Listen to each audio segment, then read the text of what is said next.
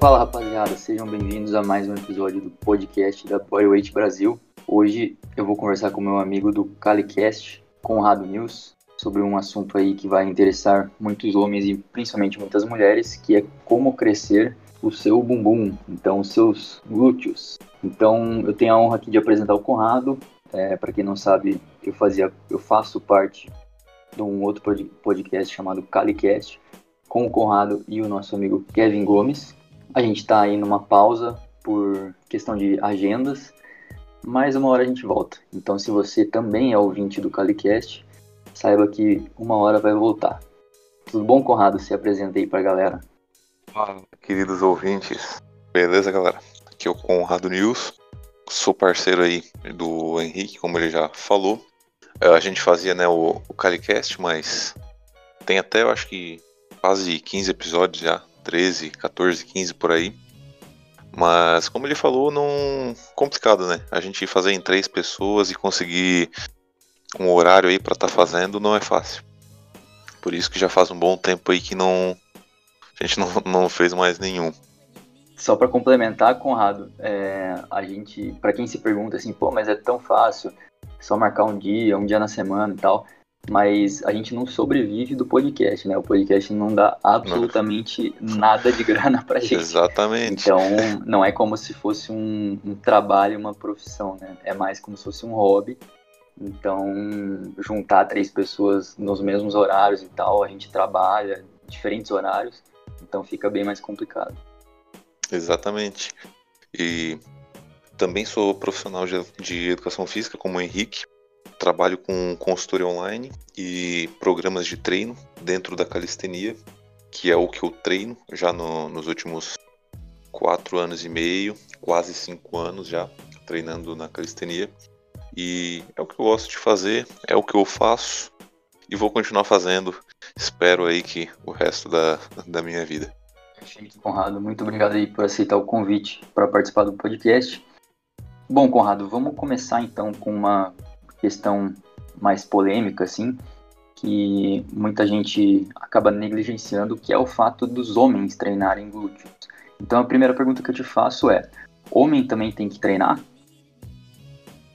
Com, com toda certeza. A gente tem que pensar sempre o seguinte: quando a gente treina um grupo muscular, independentemente ele qual seja, e nesse caso glúteo, o treino em si ele não é apenas estética, como principalmente no caso dos glúteos, né, que é o que as pessoas pensam que o treino para glúteo é para ter bumbum na nuca, que é o que as mulheres querem. Mas na verdade não é só estética, é muito mais que isso. E no caso do glúteo em si, além de estética, ele é principalmente e em primeiro lugar saúde e performance porque o glúteo, né, ele faz parte do nosso core. O core não é só o abdômen, ele tem o glúteo também, também ele faz parte. E é o glúteo que vai trazer, quando fortalecido, ele vai trazer essa segurança para os nossos membros inferiores, para as nossas articulações do quadril, do joelho e para a nossa coluna lombar também. Porque a gente tem que pensar o seguinte: quando todo, todos os músculos do nosso corpo eles desempenham um papel. E quando esse papel ele não está sendo bem desempenhado porque esse músculo está fraco a gente tem problemas aí de, de ativação da musculatura outros músculos que não deveriam fazer o papel principal eles são secundários eles vão tomar o papel do principal e causar compensações no corpo que podem gerar estresse e determinados tipos de problemas, como nesse caso, quando a gente tem um glúteo fraco, a gente pode acabar ocasionando problemas ali na região da lombar, problemas de quadril e problemas de joelho também nos exercícios que a gente vai fazer e às vezes movimentos dia a dia que vão que podem com o tempo causar dor e causar até alguns tipos de lesão. Então, o treino de glúteo não é só estética, ele é saúde também e em outro, em outro ponto também, além desse ponto de saúde, já na minha visão é extremamente importante e só por isso a gente já deveria estar tá treinando esse músculo, mas para convencer ainda mais a galera aí que está ouvindo, treino de glúteo ele é performance. Pensa que todos os movimentos atléticos que a gente faz, movimentos com os pés no chão, seja de rotação do corpo, seja de correr, andar, pular, todos os movimentos têm o tem ação do glúteo naquele movimento. Então, quanto mais forte o glúteo for, mais forte, mais potência, mais explosão a gente vai conseguir é, fazer nesses exercícios, nesses movimentos e, consequentemente, maior desempenho. Então, na grande maioria dos esportes que a gente também utiliza desses movimentos, um glúteo mais forte vai gerar mais desempenho, vai gerar mais performance para a gente nesses esportes também. Então, né, sei lá, para mim, eu faço, passo para os meus alunos, é uma musculatura que não pode ser negligenciada, extremamente importante. O que, que tu acha aí, na tua visão, Henrique? concordo totalmente, Conrado. Eu estava pensando aqui enquanto você estava falando da performance, então, de diferentes esportes, é, para a galera não ficar associando só com a parte de membros inferiores, vamos pegar também é, movimentos de superiores, né, ou de full body, né, de corpo inteiro, que os glúteos também eles têm que ser ativados 100% para o negócio funcionar. Então, se você pensar num supino, você vai contrair glúteo. Numa prancha, você tem que contrair glúteo, como o Conrado falou. Faz parte do core, faz parte desse centro que estabiliza todo o teu corpo. Se você for pensar em dips, né, mergulhos nas barras paralelas, você vai usar glúteo, você provavelmente é, vai ativar glúteos também quando for fazer pull-ups, para ela estabilizar, não ficar balançando glúteos e core é, e abdômen, né? Esse daqui é um exercício que na prática, quem gosta, eu, eu gosto muito desse exercício, que é o desenvolvimento é, militar, que a gente chama, ou em inglês o shoulder press, com a barra em pé, né? Então, se, dependendo do peso, se você tiver muita carga que você não está acostumado, você começa a subir a barra para cima da tua cabeça, né, overhead, e se você não controlar teu centro, né, então glúteos e core, você começa a meio que dar aquela quebrada, então a barriga vai lá na frente e parece que você vai quebrar no meio. Então ali é um, ali foi o, para mim assim é um exercício clássico que eu penso assim, cara, o glúteo tem que ativar 150% aqui, senão o meu movimento quebra. Então é muito interessante isso quando você fala da performance, né? Ele serve para uma gama de exercícios e não só glúteo na caneleira, hip thrust, mas sim outros, né? Sim, exatamente. Porque, como estava falando, é estabilização. Então, além de, dos movimentos, né, os movimentos que a gente faz, na própria estabilização do nosso tronco, como eu falei, ele faz parte do core.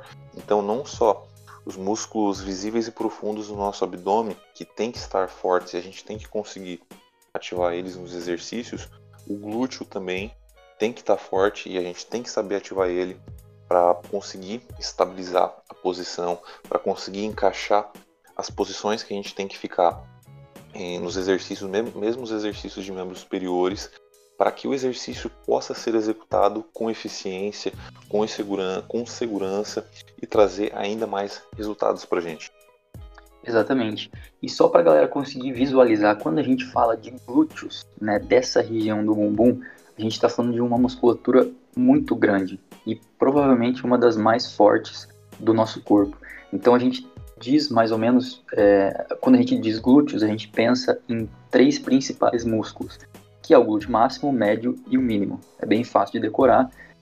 Eles têm múltiplas origens, então não é um músculo muito simples como bíceps, por exemplo, que você visualiza ali o cotovelo e o ombro em questão de origem e inserção. Os glúteos eles têm origem na pelve, no sacro, no cóccix e eles têm a sua inserção na fáscia iliotibial e na parte de cima ali, a parte superior do nosso osso da coxa, que é o fêmur é, só visualizando isso, vocês conseguem compreender que existem muitas funções relacionadas a essa área, como extensão de quadril, rotação externa, abdução, adução, retroversão pélvica. Então, existe uma gama de exercícios e padrões de movimento que a gente pode fazer que vai pegar essa região tão forte. Então, para começar a falar de exercícios, Conrado, vamos falar do agachamento primeiro, que não é um exercício considerado de glúteo, eu queria saber a tua opinião sobre o agachamento. Você acha que é bom para treinar glúteo? Você acha que é suficiente fazer só o agachamento? Qual é a tua visão desse tema de agachamento e glúteos? Então, o agachamento ele é considerado um dos exercícios básicos que a gente tem do levantamento de peso e como, como tu falou ali, ele não é considerado. Na verdade, de, depende assim, porque tem muita gente que vai dizer que agachamento é muito bom para glúteo e ao mesmo tempo a gente vai ver também uh, as pessoas que vão dizer que agachamento não é bom. Mas ainda hoje a maioria das pessoas vão, vão achar, né, vão dizer que agachamento é um dos, é um dos melhores, ou se não o melhor exercício para glúteo. Na verdade, o agachamento, a gente sabe que ele é um movimento de predominância do joelho e o músculo que mais trabalha no agachamento é o quadríceps. O glúteo ele trabalha, só que para que ele tenha uma ativação maior, o agachamento ele tem que ser o mais profundo possível. Então não adianta fazer aquele só aquele agachamento curtinho.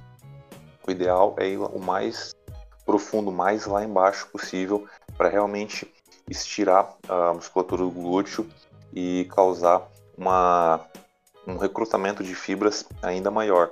O problema é claro que não é todo mundo que vai conseguir fazer um agachamento assim, porque em função da, da estrutura óssea e de mobilidade, então para atingir um agachamento assim profundo precisa ter um trabalho muito grande e focado de mobilidade, que é coisa que a maioria das pessoas não fazem, só quando pessoas que têm um maior conhecimento ou que, tipo, alunos nossos, assim, por exemplo, que eu sei que tu trabalha bastante com mobilidade com teus alunos, e eu também sempre Sim. passo, que é fundamental, né?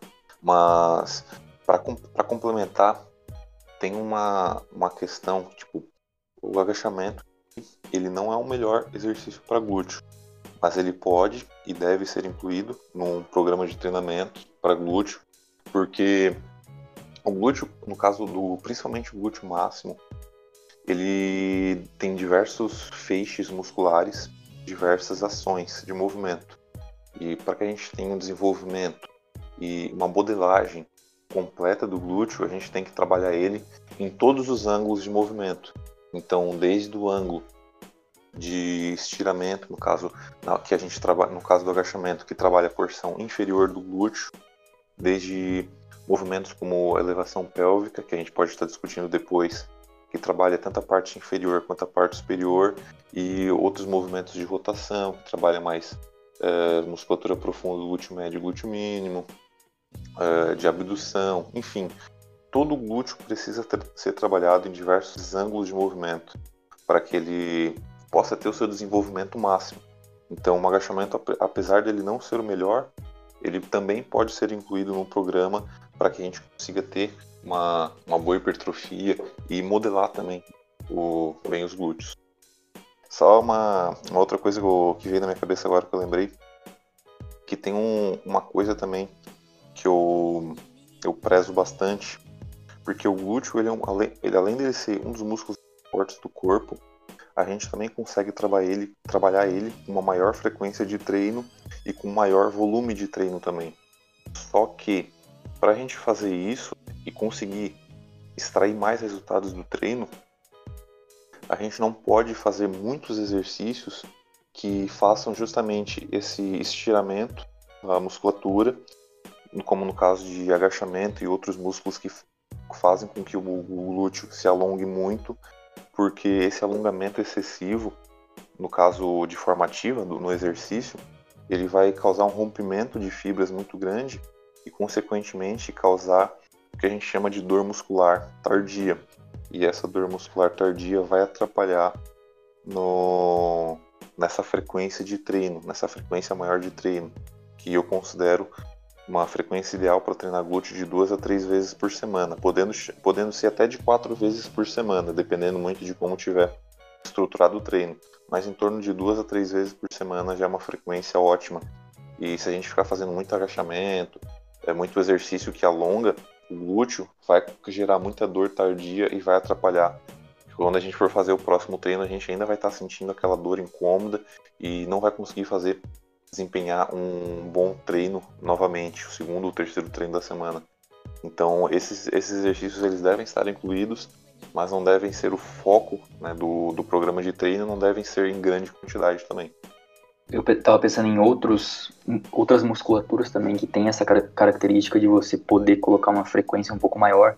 E me veio à mente panturrilhas, você consegue treinar mais de duas vezes na semana. Com certeza. E antebraço, principalmente. Antebraço você consegue treinar é, basicamente todo dia, dependendo da intensidade que você der, né? Mas são músculos que se recuperam um pouco mais fácil do que outros, né? Então, como você disse, se você treinar glúteos só a partir de agachamentos e variações de agachamento, vai ficar um negócio difícil de recuperar, porque o agachamento em si já é um, um full body, né? Ele, ele pega muito mais do que o glúteo.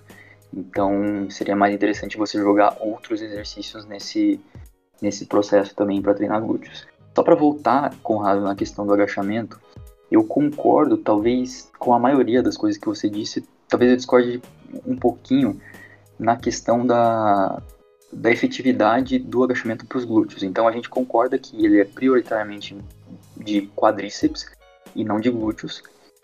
Só que eu acho que é, é mais uma questão da, da ativação do glúteo. Para mim, o que eu consigo visualizar é que a parte que trabalharia mais o glúteo no agachamento não é nem tanto no na bottom position, né, no, no fundo do agachamento, lá embaixo, mas sim lá em cima, porque a gente sabe que ele, a, a porção do glúteo que é mais ativada é quando ele, ele está quase em extensão completa de quadril.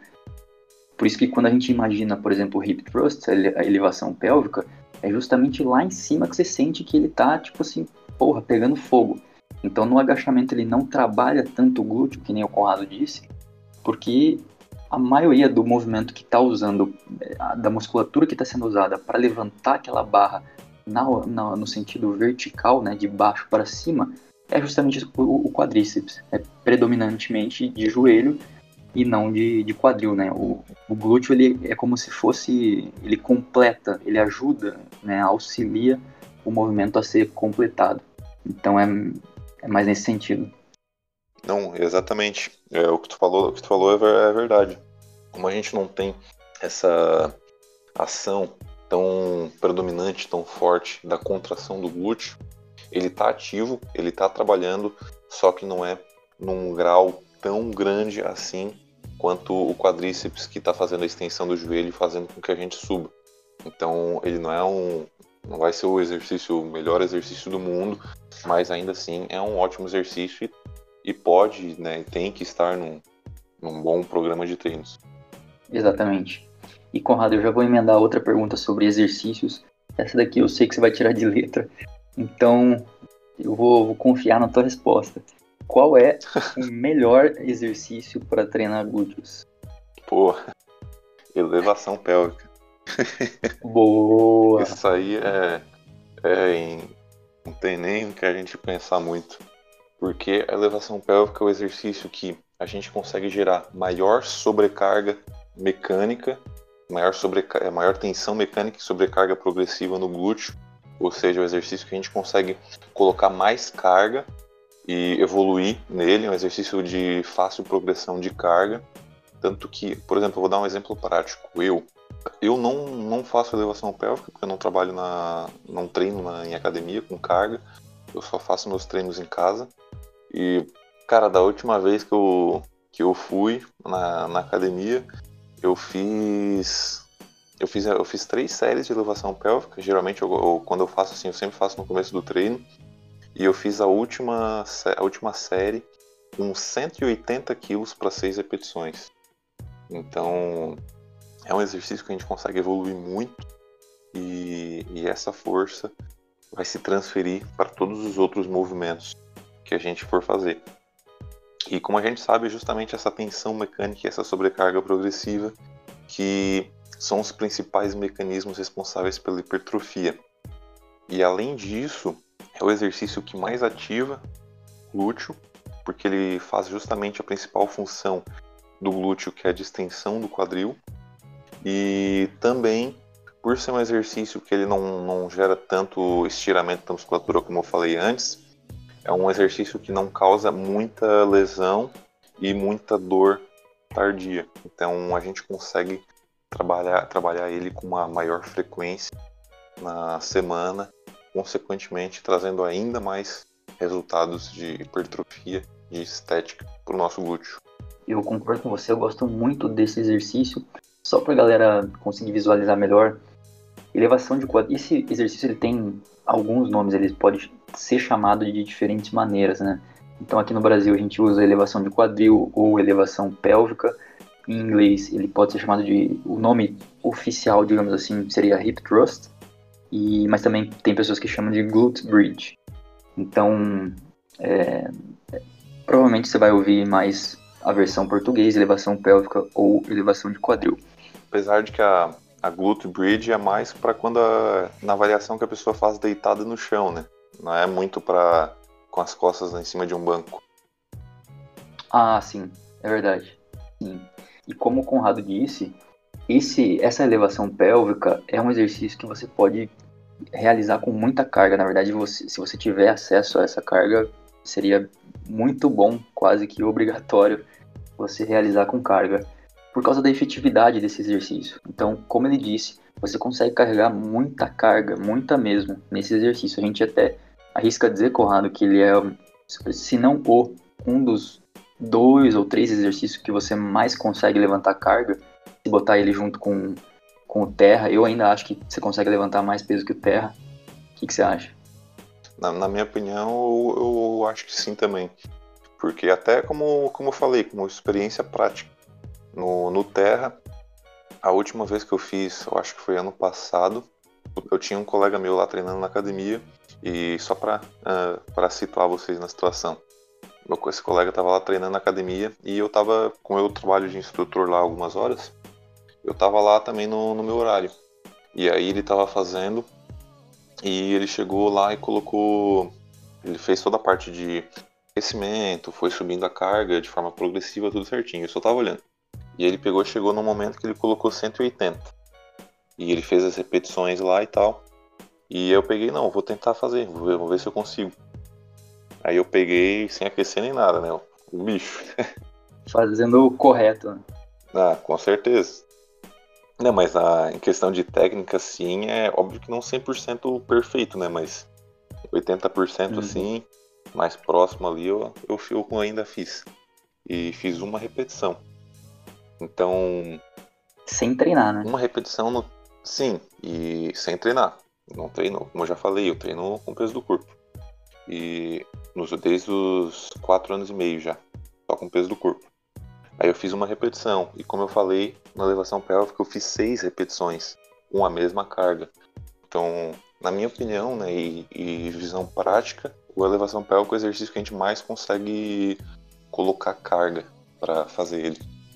E, bom, agora vamos às problemáticas desse exercício, né, Conrado? Que apesar de a gente considerar ele um exercício quase que perfeito, né, para essa região dos glúteos que a gente está dando um foco hoje, é, ele tem algumas problemáticas em relação à configuração. Então, a maneira com que você vai posicionar a barra e questão de equipamentos. Então, na prática, a gente tem, na minha visão, a gente tem três diferentes tipos de elevação pélvica para realizar. Você pode fazer com o seu corpo inteiro no chão, então você posiciona os teus pés no chão, o teu tronco no chão também e realiza a elevação de quadril ali. Você pode colocar também os teus pés em cima de algum banco ou alguma caixa, é, de forma que eles fiquem elevados, com o tronco ainda no chão. Então é o que eu chamo de declinada. É, eu não vejo tanto essa variação, mas eu gosto dela pelo fato da amplitude ser um pouco maior do que a glute bridge. Então, o fato de você colocar os seus pés para cima faz com que você consiga descer um pouco mais os glúteos. Qual que é a desvantagem, ao meu ver, dessa, desse setup? é que você vai cada vez escorregando para trás, dependendo do piso, obviamente, né? Mas normalmente as academias têm, sei lá, piso de madeira ou é um piso que não deixa de ser escorregadio. Então, dependendo da, da aderência ali do teu, do teu piso que você está fazendo a glute bridge, vai ficar um negócio meio chato porque você vai escorregando. E a gente tem a versão mais clássica, para mim a melhor de todas, eu acho que pro Conrado também, que eu chamo de apoiada que é você apoiar o seu tronco em algum banco, alguma caixa, alguma coisa elevada e deixar os pés no chão. você tem a mesma amplitude dessa outra que eu falei, a declinada, só que fica muito melhor fazer o exercício porque você não escorrega. O seu contato com o chão são os pés e o teu tronco está apoiado no banco, então o banco não vai ficar escorrendo. Não sei se o Conrado concorda com esses três. Não, basicamente são na, nas variações que a gente usa com bilateral, né, com os dois pés no apoiados, com essas três principais. E aqui a melhor, sem dúvidas, e a que mais vai ter esse recrutamento e, e que a gente vai conseguir ter um trabalho melhor, melhor vai ser justamente com as costas apoiadas num banco. Mas como é sempre interessante estar utilizando de todas as variações e todos os ângulos, a gente também pode estar utilizando as outras no solo e com o pé no chão e com o pé apoiado em cima de uma superfície mais alta também. Mas a principal é que a gente tem que focar mais e evoluir mais é a variação com, com as costas apoiadas num, num banco, né? Ou em outra superfície, como steps também, qualquer coisa que dê para estar utilizando. Sim, exatamente. E, bom, voltando à parte das dificuldades dessa, desse tipo de elevação pélvica que a gente falou, que é a apoiada, eu acho que a principal delas, Conrado, é posicionar a barra no lugar certo e de uma maneira que ela não fique, que ela não machuque até a, o teu osso, né? Então, dependendo da carga que você estiver utilizando, a gente não está falando daquelas desse exercício com aquela carga de 20 quilos. É, tem pessoas que até colocam um, um halter, né? 10 quilos, 12 quilos para fazer elevação pélvica. Aquilo ali você está fazendo é, fisioterapia. Se você for Exatamente. uma pessoa saudável, né? Esteja treinando força, obviamente. A gente não está falando de todos os casos. Porém, quando você começa a colocar muita carga e você só tem a barra, cara, aquela o contato da barra com, com, a tua região ali do que dobra, né? Então o teu quadril, que normalmente a gente deixa é, bem na dobra do ângulo do quadril, acaba sendo um negócio bem chato porque vai machucar bastante. É, então, uma das alternativas seria você colocar aquele negócio que você usa para agachar, aquela almofadinha, que você não deveria né? Usar para agachar, porque você tem que. Para agachar, você não. Deveria, você deveria usar os, os teus trapézios ali para servir de almofada. Pro agachamento, eu já vi muita gente que agacha com esse negócio, fico de cara. É tipo usar luva para fazer barra fixa. Nada contra, mas é um negócio que não é necessário. Enfim, Às você pode usar essa. prejudica, né? Mas não é o tópico da. Exatamente. tópico agora. Exatamente. Então você pode usar essa almofadinha para ficar um contato um pouco melhor. Ela vai amortecer, digamos assim, a barra, vai encaixar certinho ali no teu quadril e você vai conseguir fazer o, o exercício. Mas se você tentar fazer sem nada, só com a barra e o teu corpo, e tiver, sei lá, mais de 80 quilos na barra, aí vai ficar um negócio bem complicado, né, Conrado?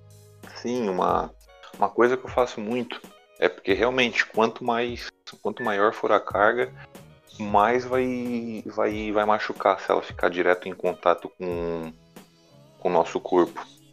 Aí o que, que eu faço? E, porque é justamente essa, essa dor ali, tipo, a gente vai fazer o exercício, vai começar a sentir dor e vai ter que parar por causa disso, não vai conseguir fazer. Sim, é uma dor bem chata, né? É, aquela barra em cima do osso ali não, não, não tem como. E uma coisa que eu, que eu faço, né, que eu gosto, é, pra, porque tem, o exercício ele tem que. A barra ali ela tem que ficar o mais confortável possível. Então, muitas vezes, até mesmo só, só a almofadinha ali em si, ainda fica sentindo uh, aquele peso em cima do, do teu osso, mesmo que tu tente ajustar a posição. Então, às vezes, eu ainda, além de usar aquela almofadinha, coloco mais um, um colchonete embaixo. Do, pego um colchonete e dobro ele, coloco embaixo ainda da barra, para realmente ficar bem confortável, não ficar incomodando, conseguir fazer o exercício como deve ser feito, né? Mais conforto possível. Sim, eu faço isso também, Conrado. E outra coisa também que eu estava pensando agora é que normalmente, como que você entra nesse exercício? Qual é a posição que você entra? Você fica sentado com o tronco já posicionado, encostado ali no banco, né, que você vai subir para ficar mais fácil. Você escorrega né, a barra com as anilhas já prontas até a região do, do quadril e daí você começa a fazer o exercício. Porém, Conrado, tem algumas academias que as anilhas de. Digamos que a pessoa não, não, não esteja pegando um peso tão pesado e só tem anilhas de 10 quilos ou 5 para ela colocar ali. Então isso significa que a barra ela vai automaticamente ficar um pouco para baixo, ou seja, ela pode não escorregar, ela pode não passar da tua coxa. Como que faz nesse caso? Pede para alguém fazer ou troca de academia? Qual que é a solução? É, nesse caso, a gente tem duas alternativas, né? Ou pede, o que seria a mais fácil, ou pede para alguém colocar a barra para gente em cima ali do, do quadril, depois a gente só faz o exercício, ou a gente tem que pegar a barra em pé, faz um, como se fosse fazer um levantamento terra, pega a barra, é, senta no banco, encaixa a barra no quadril e aí vai, vai deslizando ali no banco até conseguir ficar na, na posição. É mais complicadinho, né? Vai tomar mais tempo, vai cansar mais, mas é o que tem. Ou pede para alguém ou tem que fazer dessa forma.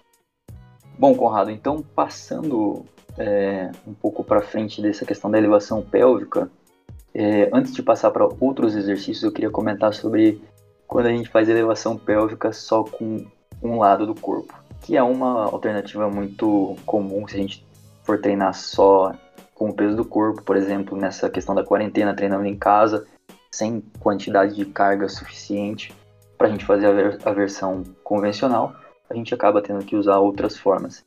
Então, qual é a tua opinião sobre a unilateral, Conrado? É, eu, eu confesso que eu, eu gosto, porém eu acho não chato, assim, além de ser chato, eu acho que a contração dos glúteos, quando você está com os dois pés, para mim é muito maior. Mesmo eu me forçando a tentar concentrar ao máximo, eu acho que o unilateral ele tem o seu valor, só que a perna que está descansando, digamos assim, ela também acaba trabalhando. Não sei, eu, eu acho que eu, eu consigo tirar o melhor do movimento com os dois pés. O que você acha?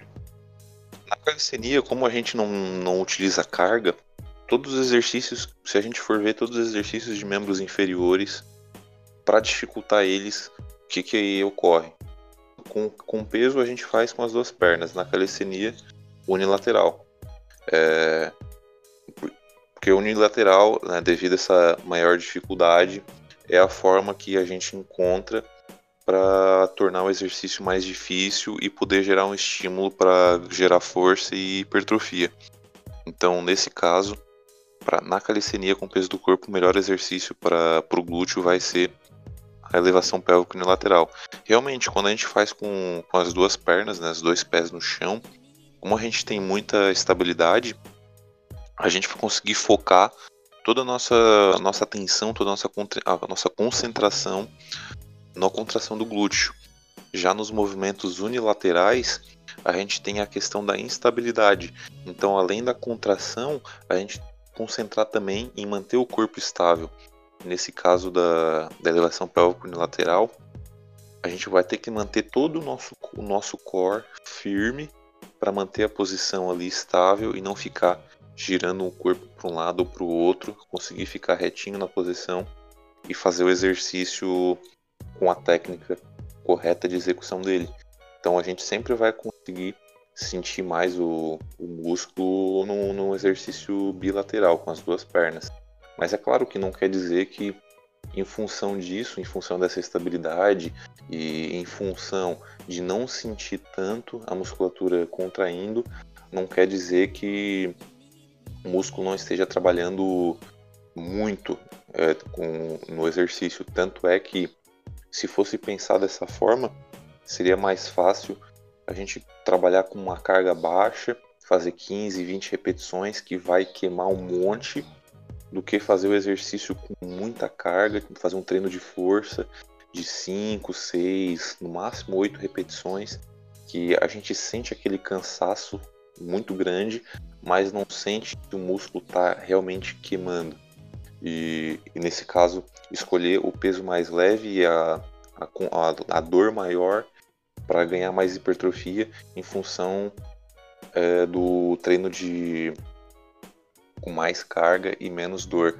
Só que a gente sabe que, claro, todas as, todas as duas formas vão gerar hipertrofia, mas a ideal, principalmente para o glúteo, que é um, um músculo de produção de força e predominância de, de força, o ideal é trabalhar com mais carga e menos repetições. Então, mesmo não sentindo tanto às vezes, como nesse caso, ainda assim ele está trabalhando com bastante energia ali, trabalhando bastante no exercício. Você prefere fazer o que com a perna que tá, que não está trabalhando? Você prefere juntar ela, abraçar ela, tipo, é, pelo joelho, assim? Ou você prefere deixar ela esticada? Então, é, eu já tentei fazer com a perna esticada, acaba cansando muito o, o quadríceps e o flexor do quadril ali. Então, Sim. na verdade, o que eu faço é justamente deixar a perna dobrada, né? é, joelho flexionado ali, quadril flexionado, e simplesmente ir acompanhando o movimento. Mas eu, eu vi até esses dias um, um videozinho lá do, do Daniel, lá do Fitness FAQs, fazendo. Eu não lembro se ele estava fazendo elevação pélvica ou se ele estava fazendo a, a glute bridge no chão. E aí ele fez também abraçando o joelho. Mas eu acho que, se eu não, se eu não me engano agora de cabeça, se eu lembro bem, eu acho que eu vi uma vez, já há muito tempo atrás, dessa forma. Tentei fazer, só que achei meio desconfortável na, na lombar. Então, Sim. eu até não. Recentemente eu não tentei fazer dessa forma. Mas a princípio, o que eu achei mais confortável de fazer foi justamente só com a perna dobrada sem abraçar. Cara, uma outra alternativa que eu tentei fazer, mas eu não senti tanta ativação do glúteo, foi. Sabe quando você tá sentado, Conrado, e você cruza a perna assim? Sim. Tipo, deixar o tornozelo apoiado na, na perna oposta, na coxa da perna oposta. Eu tentei fazer isso, é a posição mais confortável, só que ele alonga muito a porção do glúteo que, que tá na perna que não, a, não está trabalhando. Então eu não senti tanta ativação, apesar de ser a posição mais confortável. Sim, pois é, porque ali tu fica fazendo um alongamento do, do dos rotadores externos, né, ali do, do glúteo médio. Sei lá, eu, eu acho que para mim, na, na, minha opinião, é só com a perna dobrada mesmo. Acho que é o melhor de estar tá fazendo, consegue é, ativar melhor o glúteo nessa posição. É claro que também tem que, tem que levar em consideração na hora de fazer que a tendência é querer ficar com a, outra, com a, a perna que está livre, que está no ar, a tendência é querer ficar jogando ela para cima, como se fosse dar uma, uma joelhada assim para cima para acabar facilitando né, o, o movimento. Porque de fazer esse movimento a gente vai tirar um pouco da, da carga, vai girar esse balanço e tirar um pouco da, da, da, da carga em cima da, da perna de apoio que está fazendo o movimento. Então a gente tem que manter ela paradinha e simplesmente acompanhar fazendo toda a força com a perna que está no chão. Existem outras técnicas também que você pode usar caso se você estiver treinando em casa, sem pesos, que nem o Conrado comentou. Você pode usar algumas técnicas como o ponto zero ou algum outro tipo de técnica isométrica para fazer com que o, os teus glúteos fiquem, se forcem a produzir mais trabalho, não em questão de tensão mecânica, mas se a gente for pensar pelo lado da fadiga muscular, pelo acúmulo de metabólitos, então você utilizar técnicas que você fique é, gerando um pouco mais de volume, mesmo que seja no body weight, são bem válidas também. Então, só para exemplificar o caso do ponto zero, na prática, o que seria? Você faz uma repetição normal e na parte que você desce o corpo, em vez de você simplesmente tocar a bunda ali no, no chão e ficar descansando, você deixa ela um pouquinho para cima do, do chão, continua contraindo o glúteo, fica em isometria. 3, 5 segundos, sobe, faz outra repetição. Em cada repetição você faz essa isometria, nessa parte mais baixa. Você pode fazer o contrário também, você pode fazer na parte lá em cima. Então na contração máxima do glúteo fica lá, 3 segundos, 4, 5. Aí desce, sobe de novo, 3, 5 segundos, e assim você vai fadigando cada vez mais essa musculatura. Você consegue pensar em outra técnica que seria interessante usar, Conrado? Na calistenia ou com carga. Acho que na calistenia o, o que daria para estar tá utilizando realmente é o mais fácil de aplicação seria o ponto zero para justamente para intensificar. O problema do, do ponto zero que eu acho assim é que torna meio que torna o exercício muito maçante, porque digamos to, to, toda repetição tu ficar ali segurando alguns segundos lá embaixo, Aí até tu terminar o exercício, tu vai ficar meia hora ali fazendo aquilo ali. Mas eu acho mais interessante de fazer, na verdade, em vez de segurar no alongamento, é segurar na contração, no pico de contração. Aí eu, já acho melhor de, de, de fazer dessa forma. Sim, sim. Eu também. Conrado, vamos passar para outros exercícios. Então a gente já falou do, do, do melhor de todos, que é a elevação pélvica. Mas a gente tem outras alternativas também. A gente pode trabalhar em máquinas, a gente pode trabalhar com caneleiras, cabos. Então, assim, se você está querendo mudar o teu treino, agora vamos começar a treinar glúteos de verdade. Coloque um exercício pesado, se você tem acesso a uma academia e tal, coloque uma elevação pélvica no começo do teu treino com muita carga e depois faz todo esse trabalho com caneleiras, máquinas, é, cabos, enfim, para justamente o que o Conrado falou lá atrás, lá no começo do episódio, de você atingir todos os padrões de movimento que o, que o glúteo oferece, todas as funções que, que ele oferece. Então, o que, que a gente poderia trabalhar fora da elevação pélvica e do agachamento, Conrado? É, nessa questão de exercícios com uma carga um pouco mais leve, talvez, né? caneleiras e tal, repetições mais altas. O que, que você gosta de incluir no treino de glúteos? um exercício, num, num treino, quando a gente tem a, a possibilidade de estar utilizando equipamentos, barras, halteres, enfim, os principais exercícios que eu utilizo é elevação pélvica, o levantamento terra padrão e o levantamento terra sumô.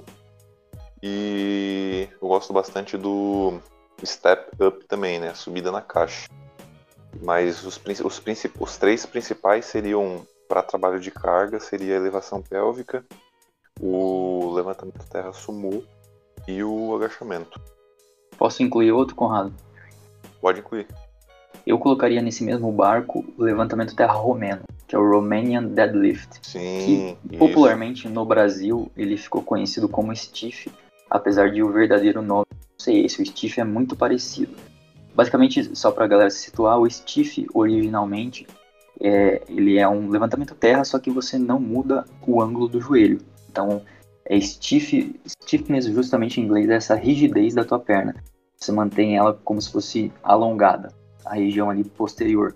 Então, o stiff padrão, você faz uma repetição que nem levantamento terra, só que você não, você toca o peso no chão e começa toda a repetição do zero.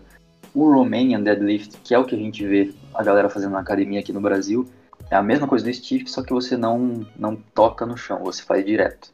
Até em função de, de falta de mobilidade no posterior de coxa, é, é uma forma que reduz um pouquinho né, essa falta de mobilidade e, faz, torna o exercício mais fácil de executar.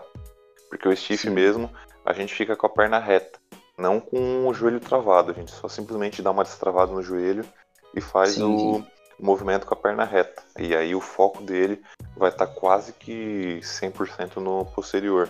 Já na, no Romania a gente vai distribuir melhor o trabalho entre a posterior e o glúteo. Então é um, é um exercício muito bom também para trabalhar essas duas musculaturas.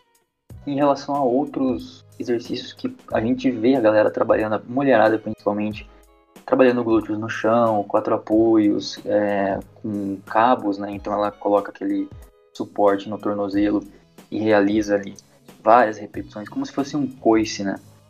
E o que, que, você acha desse tipo de trabalho um pouco mais volumoso, porém muito menos intenso do que esses exercícios livres que a gente comentou, Conrado? Então, é, a, a, a maioria das mulheres aí gostam de fazer esses exercícios e muitos profissionais que não estudam, né, vou falar a verdade, profissionais que não estudam sobre o treinamento de glúteos, eles vão criticar esse tipo de exercício.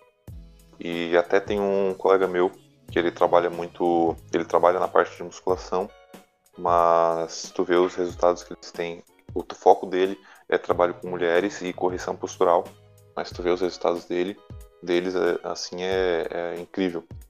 E uma coisa que ele estava falando que eu concordo é o seguinte, porque as pessoas tendem a criticar esse tipo de exercício, porque na visão delas, a, quem faz esse tipo de exercício, quem prescreve esse tipo de exercício, é com o propósito de hipertrofiar o glúteo.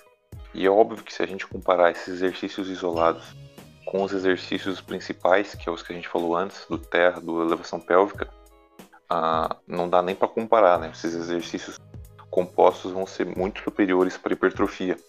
Só que o propósito desses exercícios isolados, como qualquer outro grupo muscular no corpo, exercício isolado, o foco não é tanto em hipertrofiar esse músculo. É óbvio que vai gerar hipertrofia, mas o foco não é esse, não é gerar o máximo de hipertrofia, é modelar a musculatura. Então é atingir diversos pontos, diversos ângulos ali de movimento que vão trabalhar todas as regiões do glúteo e modelar ele para tornar justamente, justamente no caso uh, em se tratando do glúteo, tornar ele mais levantado, aumentar o, tornar ele mais redondo, aumentar o volume lateral, deixar ele com um aspecto mais bonito. Então não é, é os exercícios isolados eles devem ser trabalhados também, e mas o foco deles é justamente trazer essa modelagem para aparência, né? Não é tornar ele o maior, o maior possível. Hum. Cara, eu tava visualizando isso. Eu vou dar para vocês um exemplo muito prático que faz todo sentido com isso que o Conrado falou.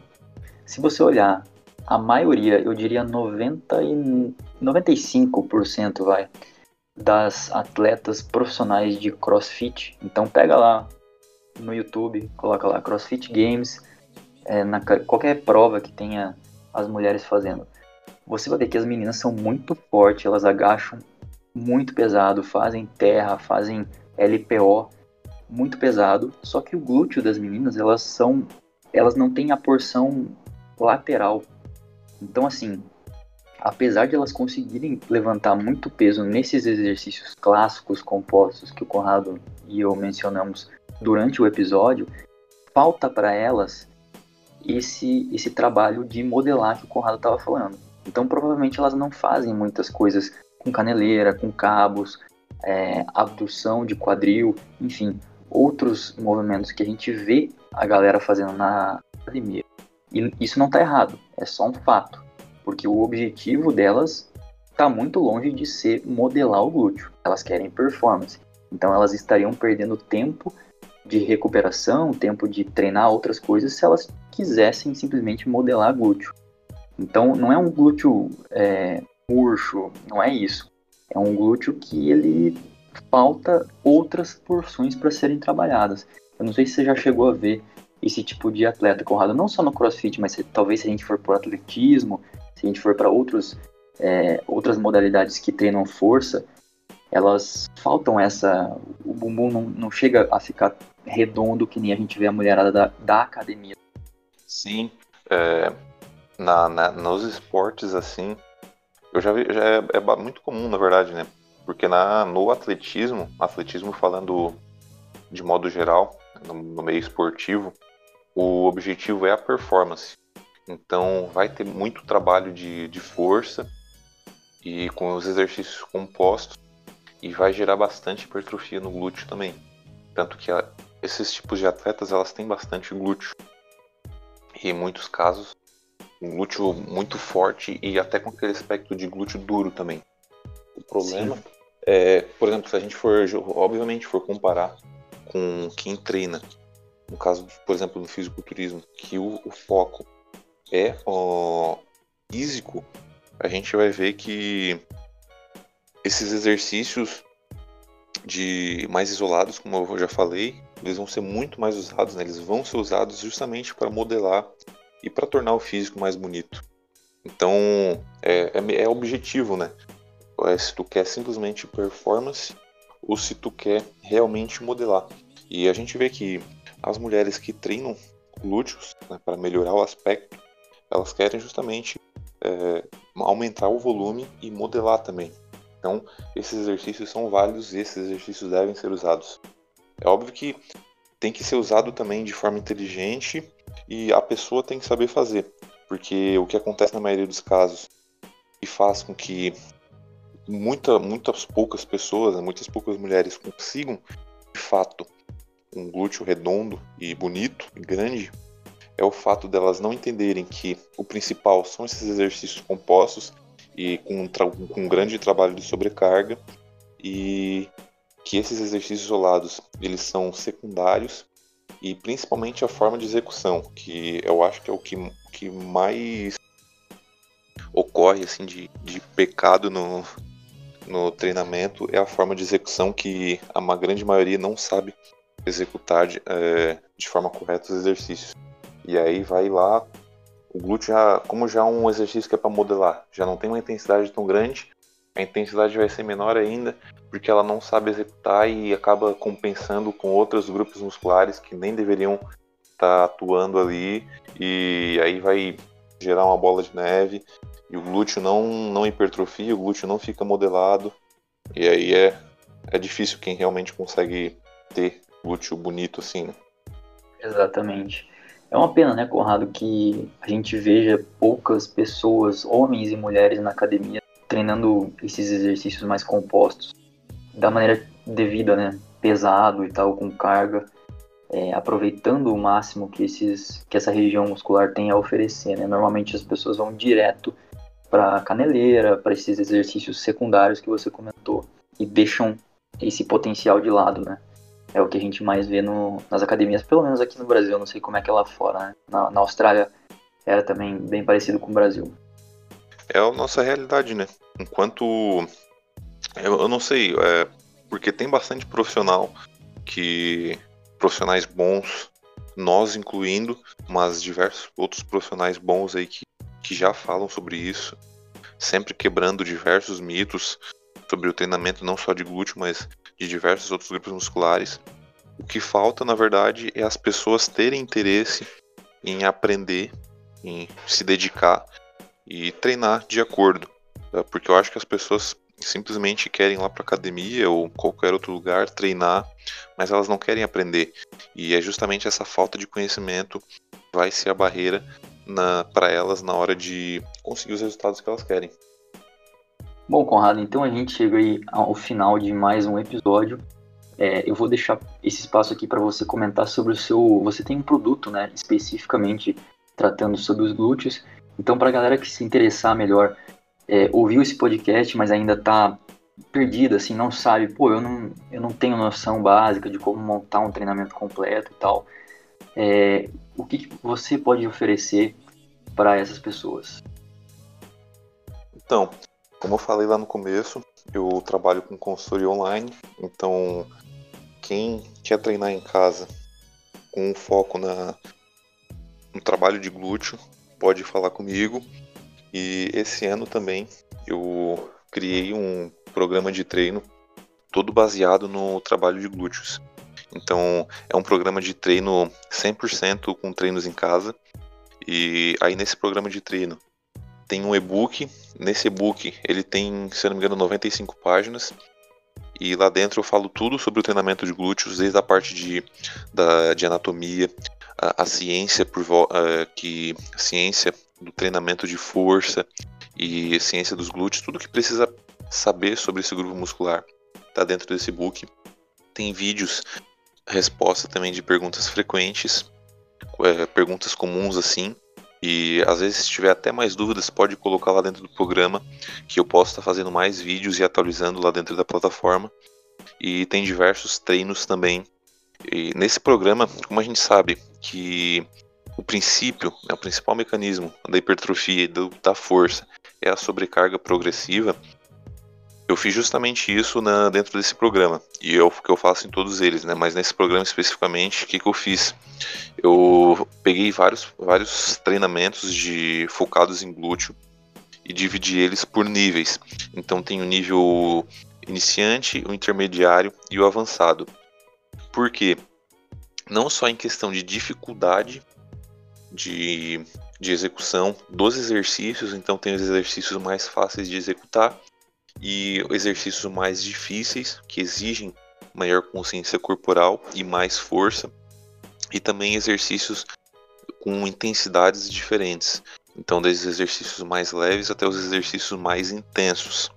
Então, é um programa todo baseado nesse princípio de sobrecarga progressiva, em que a pessoa começa lá do mais leve, vai desenvolvendo essa consciência corporal e essa força no glúteo e vai progredindo lá nos treinos. Então tem os treinos todos dentro do e-book certinho, com imagens também.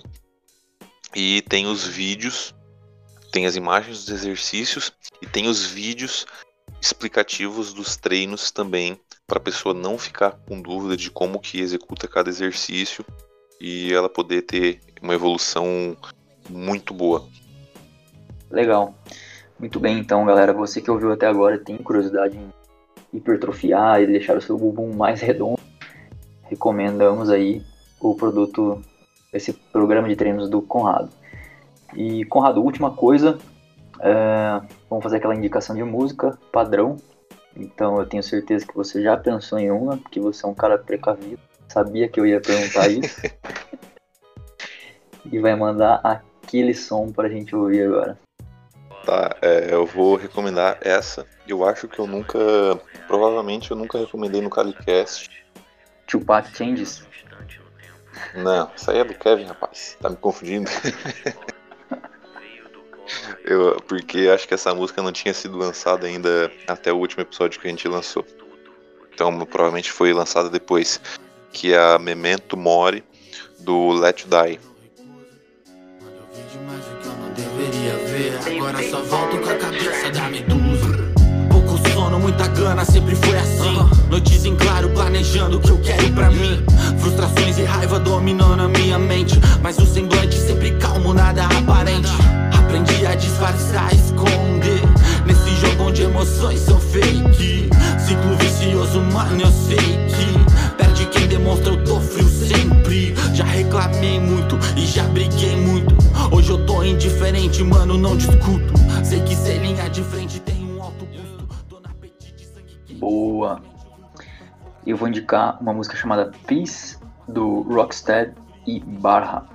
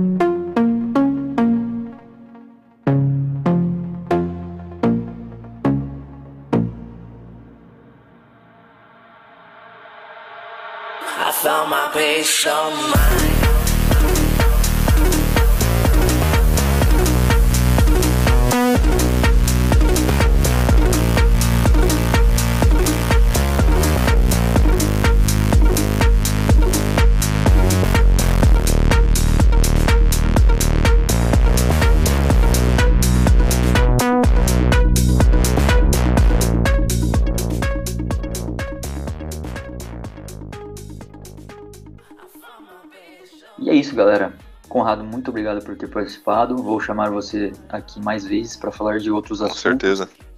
Espero que a gente volte a gravar algum Calicast algum dia com o Kevin. E é isso. Obrigadão aí. Valeu, Henrique, pelo convite e valeu, galera aí que tá, que tá ouvindo esse nosso podcast. É isso aí, galera. Um abraço. Valeu.